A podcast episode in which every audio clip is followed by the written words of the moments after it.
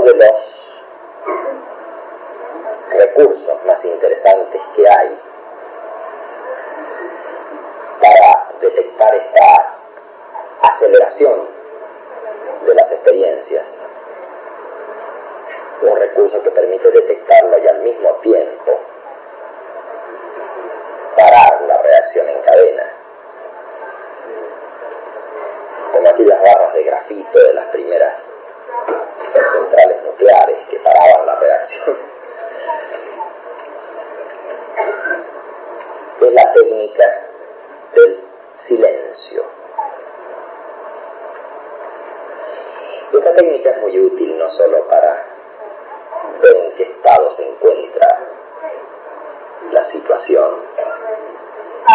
es muy útil no solo para parar una reacción de experiencias, sino que es muy útil también en la vida diaria en general. A veces por la gran cantidad de actividades que debemos desplegar, ustedes lo saben, sin hablar de experiencias extraordinarias, por la gran cantidad de actividades, empezamos también a acelerarnos internamente. Entonces, claro, hay que hacer esto y lo otro y lo demás allá. Ustedes saben que si a eso le agregan cierto sobresalto emotivo, se van creando condiciones de aceleración que los predisponen, claro está, a numerosos accidentes. Es muchísima la gente que se accidenta por aceleración, sin hablar de experiencias extraordinarias. En esas situaciones, poder apelar al recurso del silencio interno es de mucho interés, porque de manejarlo frena esas aceleraciones y además les da a ustedes una muestra de cómo anda el control mismo de las experiencias. En una situación cotidiana y nada extraordinaria, vean ustedes cuando están como sobresaltados o inquietos o con actividades por realizar. Vean ustedes de continuar haciendo aquello que hacen. Pero, como sin escuchar el pensamiento. Es una forma de decir, escuchar el pensamiento. Como haciendo una especie de vacío. Imagínense ustedes inquietos por esto que van a hacer o tienen que hacer. Imagínense que de pronto paran y tratan de experimentar una especie de silencio, como si nada escucharan y nada vieran. Fíjense si lo pueden hacer en este mismo instante. Una suerte de gran calma interna. Y claro, pueden escuchar el estímulo sonoro que llega a los oídos de ustedes. Pueden escucharlo de un modo tenso. Pueden escucharlo de un modo flojo, relajado. Pueden escucharlo sin inquietud. Pueden escucharlo sin medir el tiempo. ¿Cuánto hace que estamos acá? ¿Cuánto tiempo más vamos a estar acá? ¿Qué pasará si aumenta la temperatura y somos muchos? ¿Qué pasará si falta refrigeración? ¿Qué pasará si, bueno, tengo que levantarme? Hay mucha gente atrás. Y así siguiendo. Todo eso, sáquenlo. Y simplemente tengan la experiencia. Calma.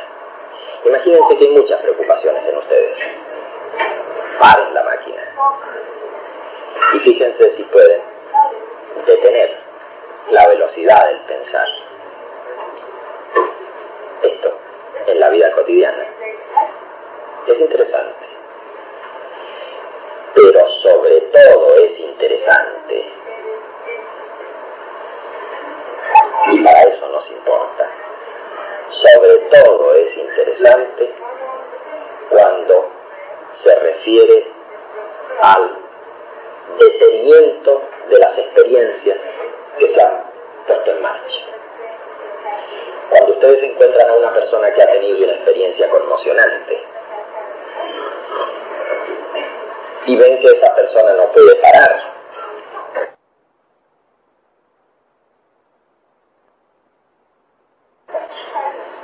como de calma. Si ustedes están en esa situación y no pueden hacer ese silencio, no pueden detener ese proceso.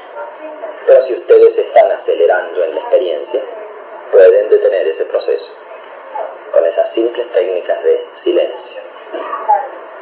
Echar atrás la máquina y reconsiderar la experiencia a la que asistieron. Integrar esa experiencia y seguir nuevamente adelante. Nadie tiene problema con no es tan grave ni es tan dramático. Simplemente les muestro un camino, un corte de camino, para no perder tanto tiempo con investigaciones y búsquedas. Es más fácil y puede ir mejor la cosa si cuando ustedes noten el surgimiento de alguna experiencia importante, en lugar de buscar nuevas y nuevas experiencias, ustedes frenan la máquina, reconsideran su estado, ponen en marcha la reversibilidad, ponen en marcha sus conocimientos, estudian qué pasó, lo entienden y lo integran. Y si lo integran, construyen. Y de ahí en más, más interesantes pueden ser las futuras experiencias. Pero estas aceleradas hacen que tengan que volver en el camino e iniciar nuevamente. Bueno, la senda de la que estamos hablando. Así que es para evitar pérdida de tiempo.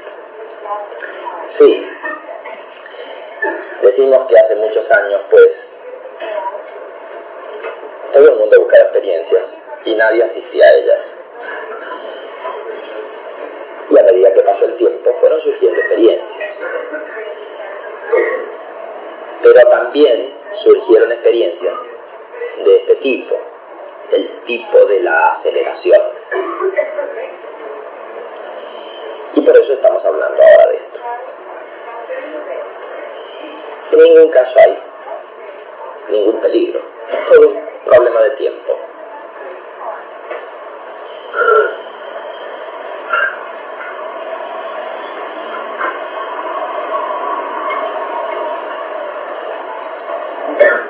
Hay muchos procedimientos para